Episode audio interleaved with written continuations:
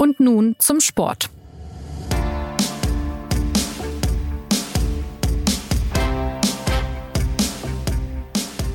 Die WM in Australien und Neuseeland ist in vollem Gange, aber das deutsche Team hat sich längst verabschiedet. Nach einem historischen Vorrunden aus, dem ersten überhaupt bei einem großen Turnier, steht der DFB ratlos vor einer gescheiterten Mission. Bundestrainerin Martina Voss-Tecklenburg will trotzdem weitermachen. Der Verband hat sie vorerst gestärkt und trotzdem tun sich viele Ungewissheiten auf. Grund genug, hier im SZ-Podcast und nun zum Sport noch einmal in die Analyse zu gehen. Ich bin Jonas Beckenkamp und heute geht es um die Gründe für das verheerende Abschneiden der deutschen Frauen, aber auch um den restlichen Verlauf der WM, denn die ist ja noch nicht vorbei. Diese Woche stehen die Viertelfinals an und mit dabei sind dann weiterhin unsere Experten Anna Dreher und Felix Haselsteiner, die mir jetzt aus Neuseeland und Australien zugeschaltet sind. Hallo, ihr zwei. Hallo, Jonas. Hallo. Anna, starten wir mit dem Blick aufs DFB-Team. Das war ja doch ein ziemlich ernüchterndes Ergebnis. Das 1 zu 1 gegen Südkorea, ein echter Schock. Das Aus in der Vorrunde, damit hat ja wirklich keiner gerechnet. Ähm, wie hast du diese Momente vor Ort erlebt? Ja, wie du sagst, damit hatte weder die Mannschaft noch die Öffentlichkeit gerechnet. Das war ja davor immer so ein bisschen der äh, Running Gag, der einem jetzt im Hals stecken geblieben ist, quasi, dass man gesagt hat, haha, die Männer erinnert man sich noch damals auch im dritten Gruppenspiel gegen Südkorea raus. Das wird den Frauen aber nicht passieren und jetzt ist es passiert. Der Auftritt war denkbar schlecht. Also dieses Team hat in dem Spiel gar nicht reingefunden, war von diesem frühen Tor komplett verunsichert, stand komplett neben sich. Also es ist faszinierend für mich gewesen zu sehen, dass eine Mannschaft, die bei der EM 2022 meinem Eindruck nach geradezu Kraft gezogen hat aus dem Druck, der mit jedem Sieg, mit jedem Erreichen der nächsten ähm, Turnier Phase ja größer wurde, weil die Erwartungen dann wieder gestiegen sind, dass so ein Team, was sich ja nicht groß verändert hat jetzt zur WM, dieses Mal überhaupt nicht umgehen konnte mit dem Erwartungsdruck. Das war auch ein, ein Argument, das äh, dann von Martina Voss-Tecklenburg und äh, Juti Schatzialexiou, dem sportlichen Leiter der DFB-Nationalmannschaften, auf der Abschlusspressekonferenz am Samstag genannt wurde. Also, dass dieser Erwartungsdruck von außen einfach so viel höher war als im vergangenen Jahr, weil man jetzt als EM-Finalist angereist ist und bei der EM niemand was erwartet hat. Jetzt haben alle alles erwartet sozusagen wo man sich auch fragen kann, naja gut, man hatte ja auch ein Jahr Zeit, sich mit dieser neuen Rolle auseinanderzusetzen und die Spielerin entsprechend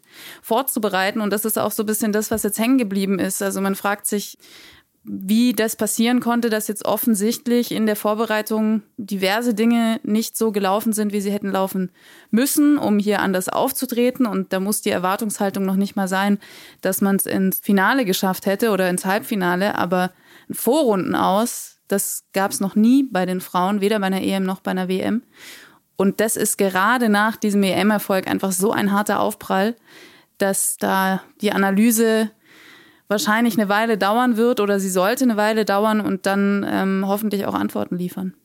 Also das klingt ein bisschen nach Kopfsache. War es denn aus deiner Sicht, was du gesehen hast jetzt auch vor Ort in Brisbane im Stadion, in der Mixed Zone, äh, tatsächlich irgendwie einen, einen Psychoknacks oder gab es auch ähm, fehlende sportliche Qualitäten, also dass man vielleicht einfach nicht gut genug war, dass es auf bestimmten Positionen nicht gepasst hat?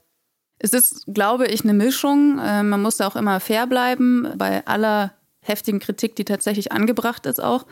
Aber sie hatten ja schon Probleme, Personalprobleme. Also wenn gefühlt die ganze Abwehr verletzt ist, dann macht das natürlich was mit einer Mannschaft, wenn, wenn sich die Viererkette hinten nicht einspielen kann. Aber es ist natürlich auch eine Frage, wie reagiert ein Trainerteam dann damit, wer wird auf welche Position gezogen. Und da muss man sagen, gab es dann vielleicht schon auch eine gewisse Verunsicherung. Ähm, wenn man jetzt als Beispiel mal Svenja Huth nimmt, die auf rechts außen gespielt hat, die sonst auf den Flügeln ist, wobei das ja immerhin noch eine Spielerin ist, die die Position eigentlich auch mal gelernt hat, aber auf der linken Seite nach dem Ausfall von Feli Rauch hat dann Chantal Hage gespielt, die hat eigentlich im Verein eine viel offensivere Rolle, also hast du im Prinzip auf den Außenverteidigerpositionen zwei offensive Spielerinnen und das war sicherlich jetzt nicht die beste Voraussetzung, aber es sind ja immer noch auch viele andere Spielerinnen auf dem Feld, abgesehen von der Abwehr. Und es ist, wie gesagt, erstaunlich gewesen zu sehen, wie verunsichert die gesamte Mannschaft war. Alex Popp hat im ersten Spiel noch sehr souverän vorne getroffen. Der ist das irgendwie auch abhanden gekommen. Und an ihr kann man eigentlich auch schon den nächsten Kritikpunkt ausmachen, dass das Spiel sehr auf die Kapitänin ausgerichtet war, die natürlich eine wahnsinnige Offensivgefahr ausstrahlt. Aber wenn man dann die Hauptstrategie darauf setzt, dass man Flanken auf Alex Pop schießt und die macht dann schon irgendwie die Buden, dann ist das vielleicht auch äh, ein bisschen zu wenig. Das sind so diese Dinge, die hängen geblieben sind. Also, dass es vielleicht einfach ein bisschen zu einfach gedacht war und vielleicht auch mit der Haltung, ja, das wird schon. Also die Gruppe an und für sich, weiß ich jetzt nicht, ob man die unterschätzt hat, aber es war definitiv eine der leichteren mit Marokko, Kolumbien und Südkorea. Und das, ja, in gewissen Momenten, ich will jetzt auch niemandem was äh, zu Unrecht unterstellen, aber in gewissen Momenten, ähm, glaube ich, wurde das vielleicht zu sehr auf die leichte Schulter genommen. Äh, zumindest ähm, konnte man manchmal bei den Spielerinnen den Eindruck gewinnen, auch wenn sie natürlich immer pflichtbewusst gesagt haben, wir nehmen jeden Gegner ernst und respektieren jeden Gegner, aber zwischen den Zeilen wirkte das manchmal vielleicht auch etwas anders.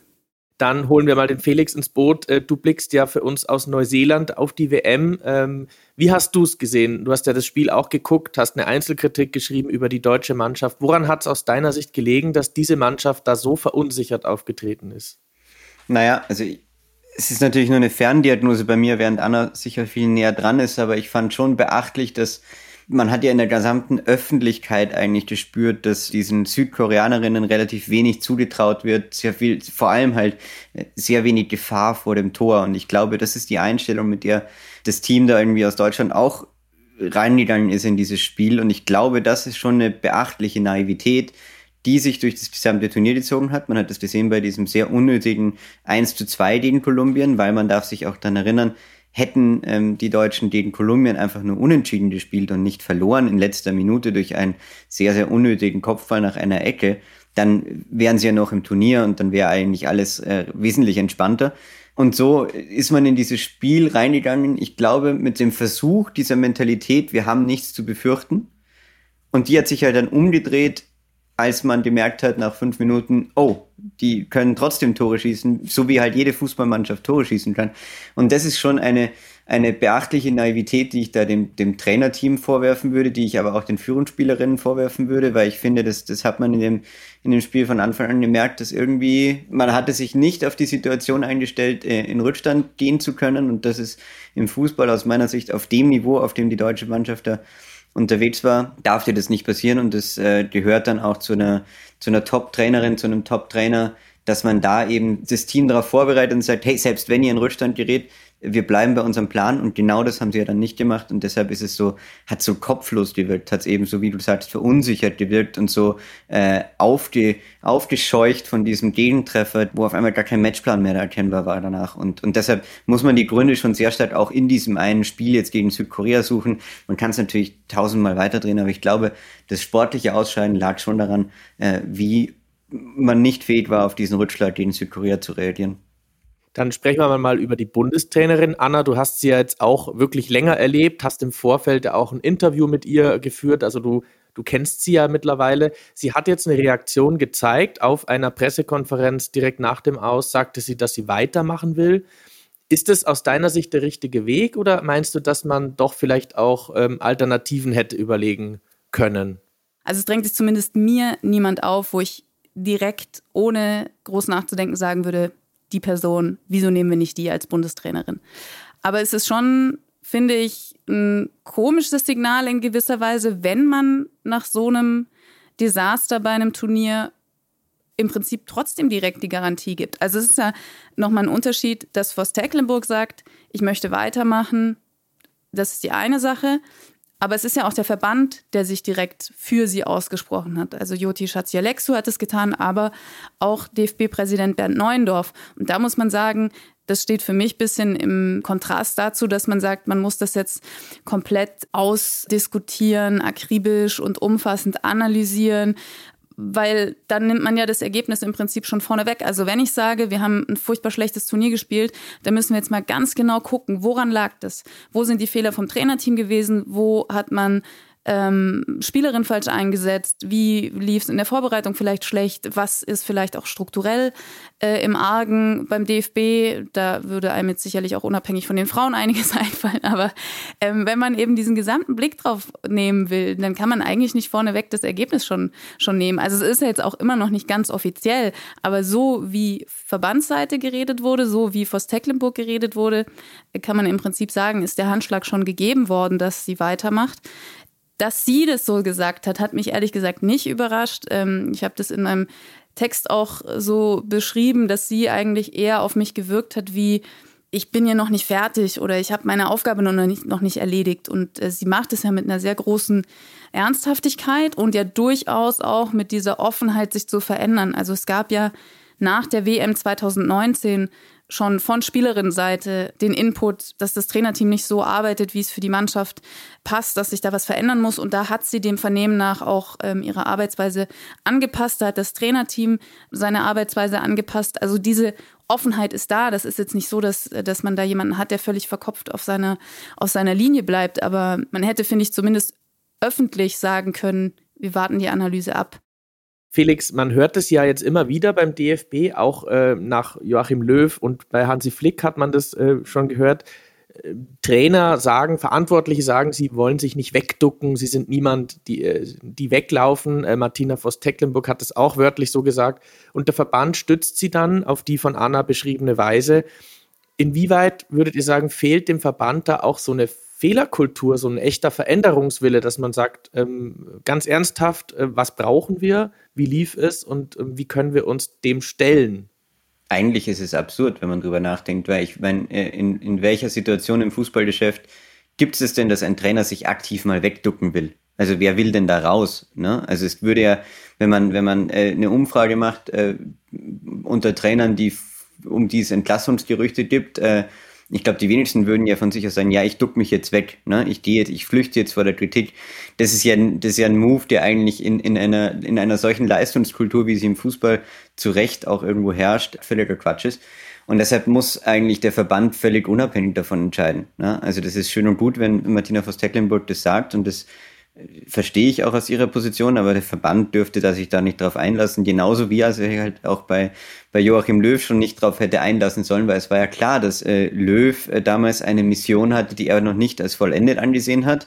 Und er wollte Redemption sozusagen und er wollte zurückkommen. Und äh, dasselbe hast du halt jetzt, ähm, diese Situation hast du jetzt wieder bei den Frauen, was ich gebe Anna recht, ne? man, man äh, sieht jetzt nicht die klare Alternative, das ist alles äh, ist schwierig und es ist sicher nicht automatisch garantiert, dass ein neuer Trainer oder eine neue Trainerin da irgendwelchen Erfolg äh, zurückbringen würde sofort. Aber nur, dass man es hinterfragt und dass man sich vielleicht auch mal zwei Wochen gibt. Ähm, und, und mein Gott, da muss man auch in Kauf nehmen, dass es eine öffentliche Debatte geben wird. Und ich habe mir das Gefühl, beim DFB will man diese öffentliche Debatte um jeden Preis verhindern und ja, keine zweiwöchige Trainerdiskussion zulassen, sondern man fährt sofort drüber und sagt 24 Stunden später, nein, wir machen auf jeden Fall weiter und eigentlich ist alles ganz in Ordnung. Und das Ergebnis sieht man halt mittlerweile, wo der deutsche Fußball da irgendwo steht. Ähm, und, und das ist ja schon irgendwie tragisch, ne? Ja, durchaus. Von den Ergebnissen her ganz bestimmt. Anna, früher äh, war das ja so, bei den Frauen kommt Deutschland fast immer ins Finale, wenn man sich die Statistik anschaut. Man hat EM-Titel im Akkord aneinandergereiht. Man holt in den Nullerjahren zweimal den WM-Titel. Äh, ein Olympiasieg war, glaube ich, jetzt auch noch dabei später. 2016, genau. Ja, genau. Also, was ist passiert, dass Deutschland nun zu den, man kann es so sagen, den schlechtesten Teams dieser WM zählt? Denn Vorrunden aus ist ja doch irgendwie dann auch ein Zeugnis des Scheiterns.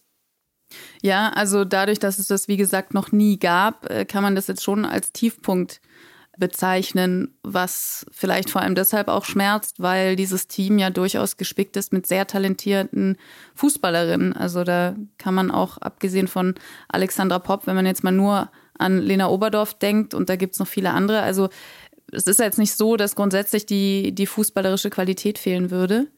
Aber was jetzt schon öfter auch kritisch ähm, selbst von Vertretern des DFB gesagt wurde, ist, dass eben auf diesen Erfolgen von früher dass man sich da ein bisschen ausgeruht hat und eben, weil es so ein Selbstläufer war, also muss man sich ja auch nochmal in, ins Bewusstsein rufen, die deutschen Frauen haben achtmal die EM gewonnen und die von dir zweimal angesprochenen äh, WM-Titel. Und man war eine Vormacht, man, man hat den Frauenfußball dominiert.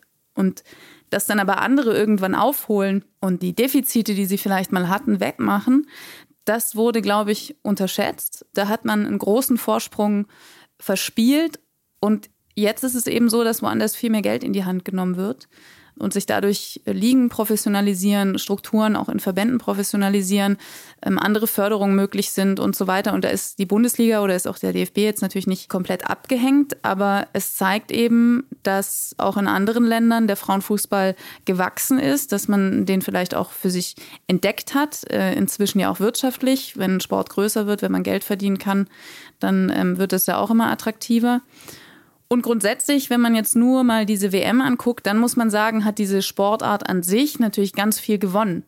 In jedem Wettbewerb hat es zwar auch einen Reiz, wenn man eine gewisse Ära hat, aber äh, der größere Reiz äh, liegt ja meistens darin, wenn es Abwechslung gibt und unerwartete Ergebnisse. Und das ist jetzt bei dieser WM definitiv der Fall. Es gab jetzt viele Überraschungen. Am Sonntag sind die USA aus dem Turnier geflogen, der Titelverteidiger gegen Schweden. Das ist jetzt auch ein Team, was im Frauenfußball schon immer eine große Rolle gespielt hat, aber trotzdem haben, glaube ich, die wenigsten geglaubt, dass die USA tatsächlich rausfliegen.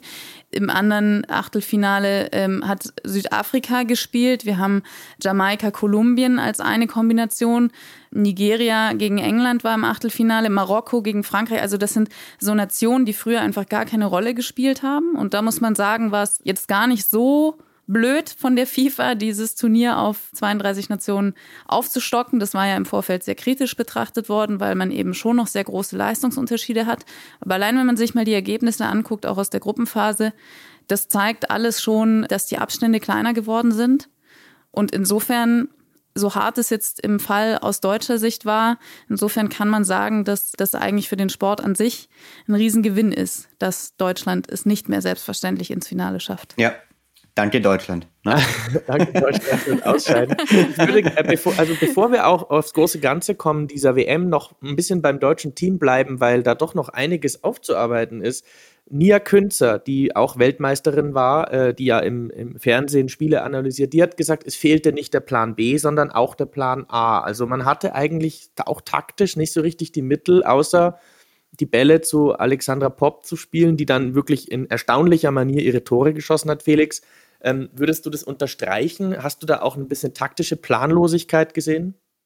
Ja, immer mit der Einschränkung, die, die Anna ja auch schon genannt hat, dass da natürlich schon ein Team aufgelaufen ist in, in wildesten Kombinationen aus, aus Verletzungsgründen und so weiter. Dass es die eingespielt hat, hat sicherlich gefehlt und die erschwert es ja dann, einen, einen taktischen Plan umzusetzen. Aber ähm, dafür sollte der taktische Plan halt erstmal auch da sein. Ne? Und ich glaube, man hat sich da halt blenden lassen von diesem ersten Spiel, ähm, diesem 6 zu 0 gegen Marokko, wo man ja gedacht hat, dass der Plan super funktioniert hat. In Wahrheit war es aber auch ein, äh, ich nenne es jetzt fast mal Freak-Spiel, weil natürlich äh, schon jeder, jedes Dribbling funktioniert hat, dann kamen Fehler beim Gegner dazu. Ähm, da, zwei Eigentore zum schon, Beispiel. Genau, da, da waren zwei Eigentore dabei. Da hat vieles sozusagen ineinander gegriffen, ohne dass da jetzt der Plan immer die klare Ursache dafür war. Und deshalb, äh, ja, hat man sich davon halt so ein bisschen anleiten lassen. Und dann muss ich sagen, gab es ein paar, paar Themen, die ich nicht ganz verstanden habe taktisch. Vor allem im letzten Spiel dann dieser schon starke Fokus auf diese Dreierkette im, im Aufbauspiel mit Hut rechts vorne. Das war einfach ein komplizierter Matchplan. Also das umzusetzen ist nicht leicht fußballerisch und dann auch äh, auf ein Zwei-Stürmer-System zu wechseln und Alex Popp äh, eine Lea Schüller zur Seite zu stellen. Das hat zwar offensiv ganz gut funktioniert zwischen den beiden, aber es hat zum Beispiel Jule Brandt, die ja eigentlich eine ganz gute äh, Waffe war in den Spielen davor, relativ entwertet, weil sie ihren Raum nicht mehr so gefunden hat. Und es kam einfach viel zu wenig Zuspiele aus dem Mittelfeld in den Sturm. Es kamen viel zu wenig Schnittstellenpässe. Und da muss ich sagen, hat mir durchaus der Plan gefehlt. Also dieses Offensivkonzept und, und wirklich aus sich selbst heraus zu Chancen zu kommen und nicht sich darauf zu verlassen, dass der Gegner einen irgendwie einladen wird oder dass eben Flanken reichen, ähm, das war ganz klar ersichtlich. Und das ist ein Trend dieser Weltmeisterschaft, den die Deutschen absolut verschlafen haben dass Mannschaften, die einen klaren Plan für ein Spiel haben und ambitioniert taktisch herangehen, in der Regel besser davonkommen als Mannschaften, die es einfach nur äh, passiv versuchen oder, oder abwarten. Jetzt ähm, haben wir von taktischen Defiziten, strategischen Problemen äh, gehört. Anna, ähm, wie ist es denn so äh, ja, wenn man mal die Persönlichkeiten im Team betrachtet, äh, die fehlende Widerstandskraft, ähm, das scheint ja auch ein Problem im gesamtdeutschen Fußball zu sein, auch bei den Männern, auch bei der U21. Siehst du auch da ein Problem, also dass die die, ja, man muss leider dann immer wieder dieses Wort Mentalität äh, verwenden, dass man sich nicht mehr wehren kann, dass man nicht mehr ein Spiel umbiegen kann? Das hat Joti Schatziolexu da selbst eingestanden. Also er hatte ähm, selbst auf die Frage, ähm, was ich denn jetzt tun müsste oder was sich da auch jetzt gezeigt hat, gemeint, vielleicht müsste mehr in die Persönlichkeitsentwicklung investiert werden, um eben Widerstandsfähigkeit und Siegeswillen zu stärken. Also weil er meinte, dass das sei früher mal die DNA im deutschen Fußball gewesen, dass man manche Sachen wettgemacht hat, die fußballerisch vielleicht nicht so ausgebildet waren, vielleicht technisch nicht so fein, aber man hatte eben den Willen, dass man am Ende sich trotzdem durchgesetzt hat und dass das ein bisschen verloren gegangen ist. Da würde ich aber meinen, dass das vielleicht auch eine Entwicklung allgemein ist im Fußball, wie Profitum verstanden wird und auf welche Dinge manchmal verzichtet werden, auf die vielleicht nicht verzichtet werden sollte, also in Sachen Selbstständigkeit und so weiter.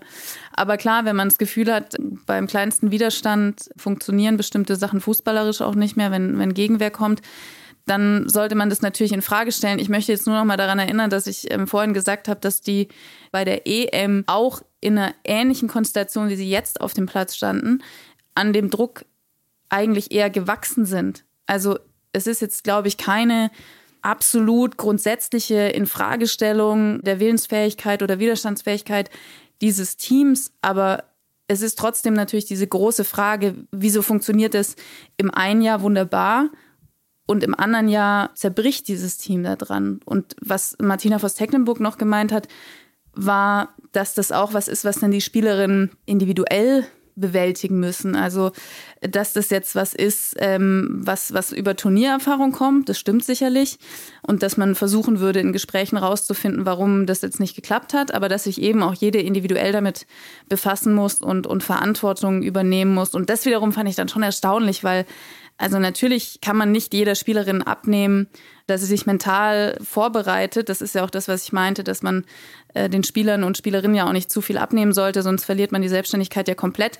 Aber am Ende ist es ja dann im Nationalteam vielleicht doch eher die Aufgabe des Trainerteams. Dann äh, haben wir viel gehört über die Deutschen. Äh, Felix, vielleicht noch eine letzte Frage dazu an dich. Wie nimmt denn der Rest der Welt jetzt dieses deutsche Scheitern wahr? Das ist ja doch ähm, eine große Fußballnation und ist jetzt nicht der erste sogenannte Favoritensturz bei diesem Turnier. Das nicht, aber was ich so lese und was ich von Kolleginnen und Kollegen auch höre, schon der überraschendste. Also auch, äh, wir haben die Gruppe angesprochen, auch aus dieser Gruppe heraus ähm, ist es schon beachtlich. Ich meine, Brasilien ist auch in der Gruppenphase raus, ähm, hatte aber immerhin Frankreich als, als Mitgruppengegner, ne, wo das dann irgendwie erklärbar wirkte, dass man da vielleicht auch mal eine Niederlage hat. Und insofern ist der Rest der Welt schon extrem überrascht gewesen von, von diesem Aus. Ähm, und äh, ich fand es auch beachtlich, wie der Rest der Welt eigentlich anders auf dieses DFB-Team geblickt hatte. Also ich fand einen repräsentativ rausgegriffenen Artikel vom The Athletic, die ja doch in, in der Frauenfußballwelt auch irgendwie sehr viel äh, Wissen mitbringen, sehr viel Ahnung haben, äh, wo unter den gesamten WM-Autorinnen und Autoren dort rumgefragt wurde, wer Weltmeister wird. Und ich glaube, fünf von acht Menschen haben Deutschland geantwortet äh, und waren natürlich diesmal ähm, umso überraschter davon, wie äh, ja, einfallslos dieses, dieses Team da agiert hat. Und, und deshalb ist da schon eine große, große Überraschung zu sehen. Und es ist eben eine der drei großen Nationen, die da jetzt sehr früh gescheitert ist, neben Brasilien und den USA. Und, und äh, das wird deshalb auch in die Geschichte eingehen als, als eine sehr große Enttäuschung in der WM-Geschichte, nicht nur in der deutschen Geschichte. Also die USA sind raus auf höchst dramatische Weise im Elfmeterschießen gegen die Schwedinnen. Da weiß ich jetzt nicht, wer von euch da mehr drin ist im Thema. Ähm, wie habt ihr denn dieses Scheitern erlebt? Die Amerikanerinnen, die sonst ja auch immer weit kommen, und dann dieser dramatische letzte Schuss der Schwedin Hurtig, der dann mit Video, mit Torlinientechnik als Tor gegeben wurde. Also, was war das für eine Art der Dramatik in diesem Spiel? Wäre aber auch eine Illusion, es halt an dieser Millimeterentscheidung am Ende aufzuhängen. Das ist, glaube ich, die, die Problematik. Also letztendlich schaut es dann am Fernseher so aus, als wäre es natürlich höchst dramatisch und höchst unglücklich gewesen und alles. Aber es ist halt eben die Frage, Warum kommt eine Nation wie die USA mit ihrem fußballerischen Anspruch, mit ihren zwei Weltmeisterschaften im Hintergrund, mit, mit vielleicht den, den drei, vier talentiertesten jungen Spielerinnen, ergänzt mit einer älteren Generation, die ja immer noch sehr stark ist, mit Megan Rapino und allen möglichen. Wieso kommen die überhaupt in die Situation, im Elfmeterschießen sich darauf verlassen zu müssen, dass dieser Ball nicht über die Linie fliegt. Ne? Ähm, das ist ja so die Frage im Fußball, die man sich stellen muss. Und deshalb ist das auch ein Anzeichen dafür, dass da eine der wirklich vielleicht die bestimmende Frauenmannschaft der letzten äh, 10 bis 15 Jahre hat eben auch den Zug verpasst, den der Rest der Welt da irgendwie genommen hat. Ja? Und hat versäumt, das Niveau weiterzuentwickeln und fußballerisch zu denken, während der Rest damit begonnen hat. Und äh, das ist dann der Preis, den man dafür zahlt, auch wenn es am Ende hochdramatisch war, ist es für mich das komische Ende einer, einer, großen, einer großen Ära. Und die Brasilianerinnen Anna Marta hat ja sich auch dram dramatisch verabschiedet gegen Jamaika und dann große Reden geschwungen an die Fußballnation, auch ein bisschen an die Bedeutung des Frauenfußballs appelliert und damit würde ich auch gerne den Podcast abschließen. Wie geht es denn jetzt weiter mit dem Frauenfußball an sich? Also aus deutscher Sicht, ist da jetzt ein Bruch entstanden oder ähm, entwickelt sich diese Sportart doch durchaus auch bei uns? Wie siehst du das, Anna? Also ich glaube nicht, dass es jetzt komplett abflaut, was durch die EM entstanden ist. Der Hype ist jetzt halt schlichtweg nicht verstärkt worden. Aber diese Vorbilder und diese Bekanntheit, die die Spielerinnen oder in diese Rolle der Vorbilder und den Bekanntheitsgrad, den die Spielerinnen seit der EM bekommen haben, der ist ja noch da. Also ich glaube, die EM hatte so eine große Wirkung, dass das nachhalt und dass das jetzt nicht direkt durch ein frühes Ausscheiden direkt wieder kaputt geht. Aber man hat es natürlich verpasst, in der Öffentlichkeitswirkung das zu vertiefen weiter aufzubauen und natürlich, was am Ende ja vielleicht auch schwerer wiegt, fußballerisch vor allem zu entwickeln. Also diese angekündigte nächste Stufe, ja, dass man aufbaut auf dem, was man fußballerisch gezeigt hat bei der EM, das ist ja schlichtweg nicht eingetreten. Also das zweite Halbjahr 2022, das mag noch gut gewesen sein. 2023 war von Anfang an holprig. Und da wurde definitiv verpasst, den Schwung mitzunehmen, jetzt auch was die eigene Entwicklung angeht. Und natürlich wird es jetzt sehr entscheidend sein, dass in der Nations League, die im September beginnt, über die die Olympia-Qualifikation läuft, dass da jetzt gepunktet wird. Weil ich glaube, wenn man jetzt ein frühes WM aus hat, dann in der Nations League nicht unter die besten zwei Teams kommt. Frankreich ist ja als Gastgeber automatisch qualifiziert. Also drei europäische Plätze gibt es bei Olympia 2024.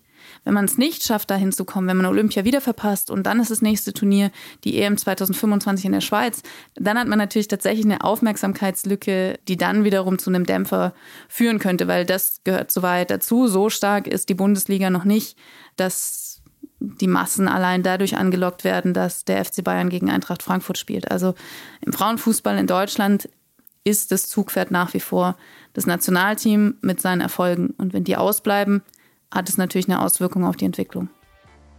Also gegen Dänemark und Island geht es in der Nations League dann weiter im September und die WM geht jetzt in ihre entscheidende Phase. Ohne die deutsche Mannschaft, das DFB-Team muss ein historisches Vorrundenaus verarbeiten und versucht es vorerst weiter mit der Bundestrainerin äh, Voss Tecklenburg.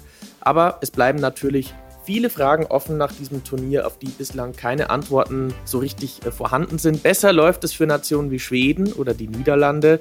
Von ihnen werden uns Anna und Felix sicher noch berichten. Fürs Erste sage ich mal Danke an euch zwei und ebenso an unsere Produzentin Julia Ongert. Wenn Sie uns was zur Sendung mitteilen mögen, erreichen Sie uns unter podcast.sz.de. Ich sage danke fürs Zuhören und bis bald.